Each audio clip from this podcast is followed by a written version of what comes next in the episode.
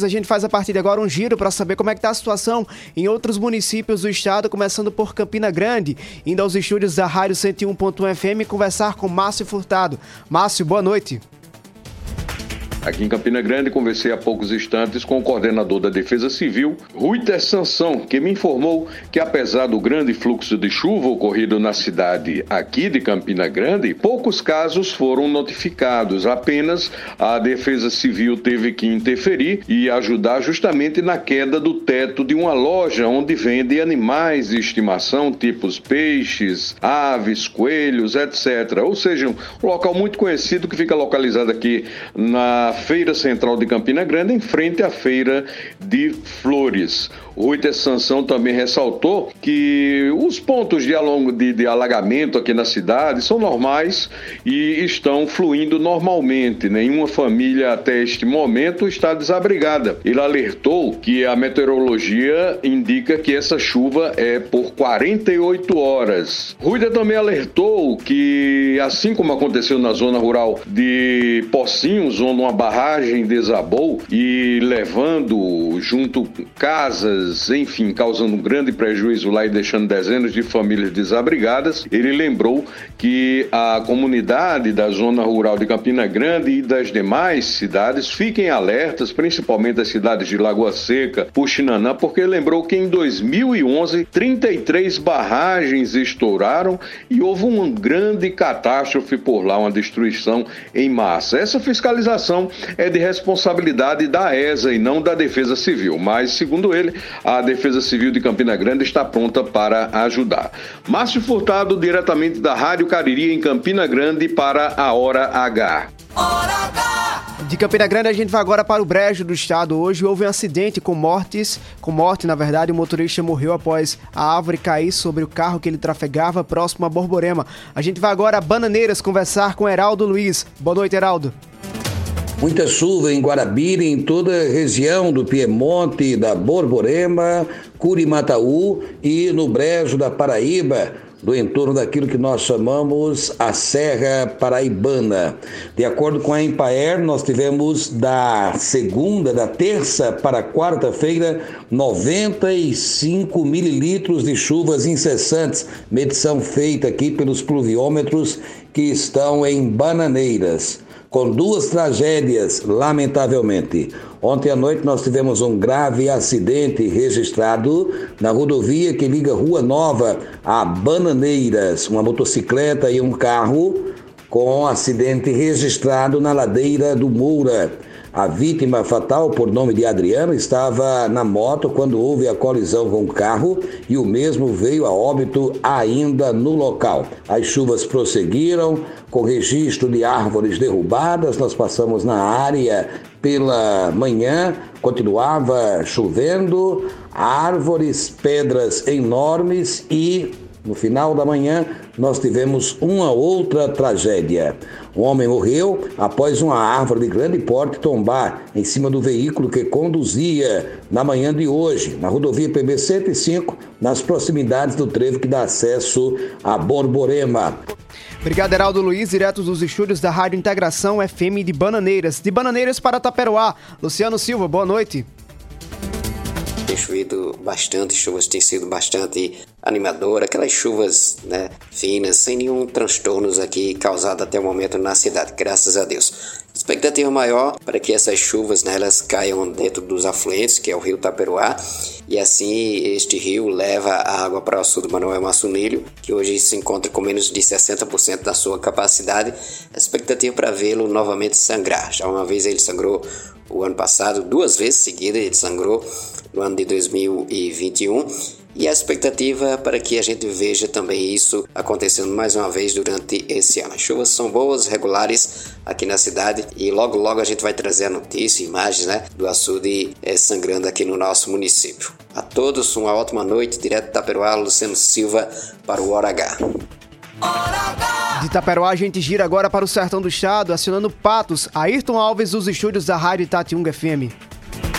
Continua chovendo razoavelmente bem aqui na região de Patos. Inclusive, até ontem, dia 24, já tinha chovido aproximadamente 44,2 milímetros. E esse índice é muito próximo da média, que corresponde a 59,7 milímetros.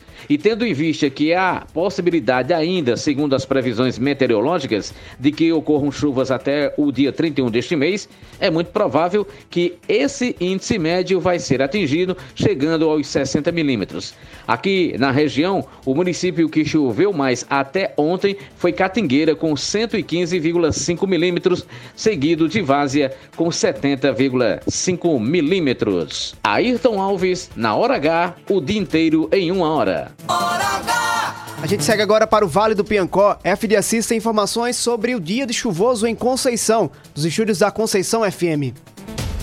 Ao contrário do que está acontecendo aí na capital paraibana, as chuvas que continuam caindo aqui na região do Vale do Piancó não estão trazendo transtornos. Pelo contrário, estão trazendo esperança para quem plantou principalmente no dia de São José, 19 do mês de março. É que há uma tradição entre os agricultores que quem planta no dia 19 de março, dia de São José, colhe milho verde durante as fogueiras de São João. E parece que é o que vai acontecer aqui na região do Vale do Piancó já que as chuvas continuam caindo bem em todas as cidades aqui do Vale, ajudando inclusive no reaquecimento dos principais açudes da região, como por exemplo o complexo Coremas Mãe d'Água. Portanto, meu caro Heron, por aqui no Vale não há transtornos, e sim esperança de muito milho verde durante as fogueiras deste ano de 2022. Dos estúdios da 100.3 Conceição FM, F de Assis para o Hora H,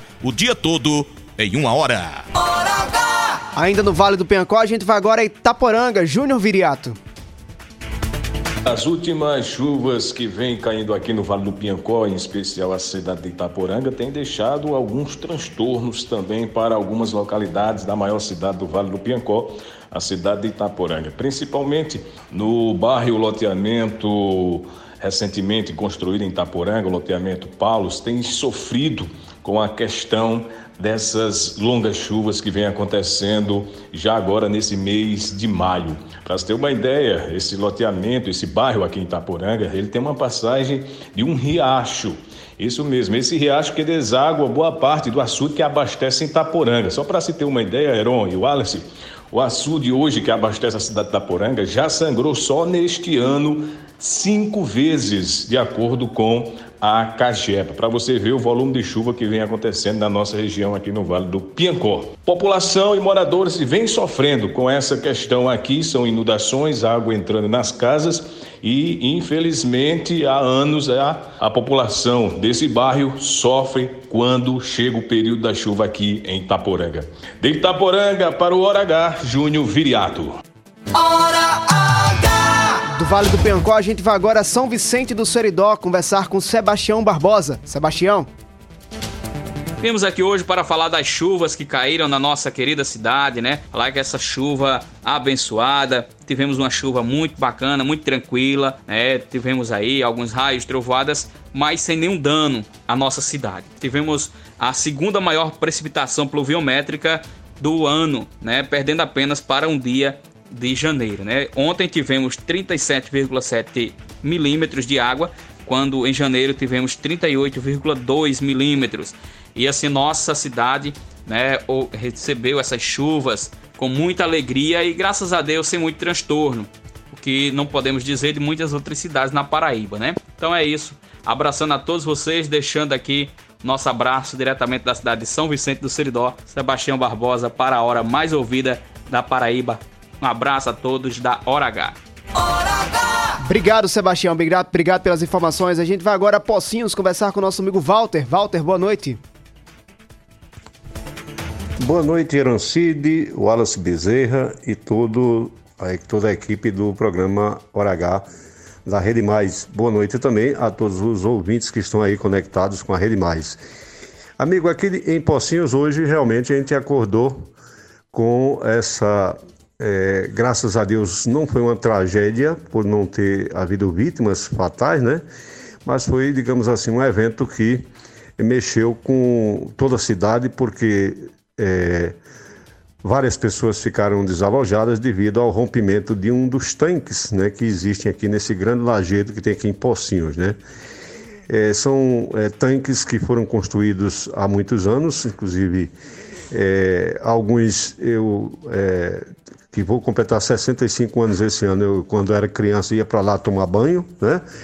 E é, nunca houve nenhum problema com esses tanques, né? Nenhum problema, nenhum risco de rompimento. Este que rompeu é mais recente, de acordo com os levantamentos que eu fiz hoje, ele foi construído aí é, no final do, dos anos 80, por aí, né? Pelo que a gente soube.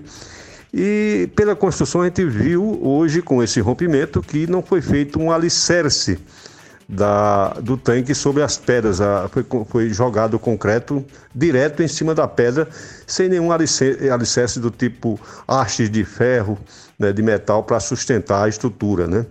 E com o tempo é, foi se desgastando e terminou havendo essa, esse rompimento na madrugada de hoje, que não foi uma chuva, digamos assim, muito forte, né?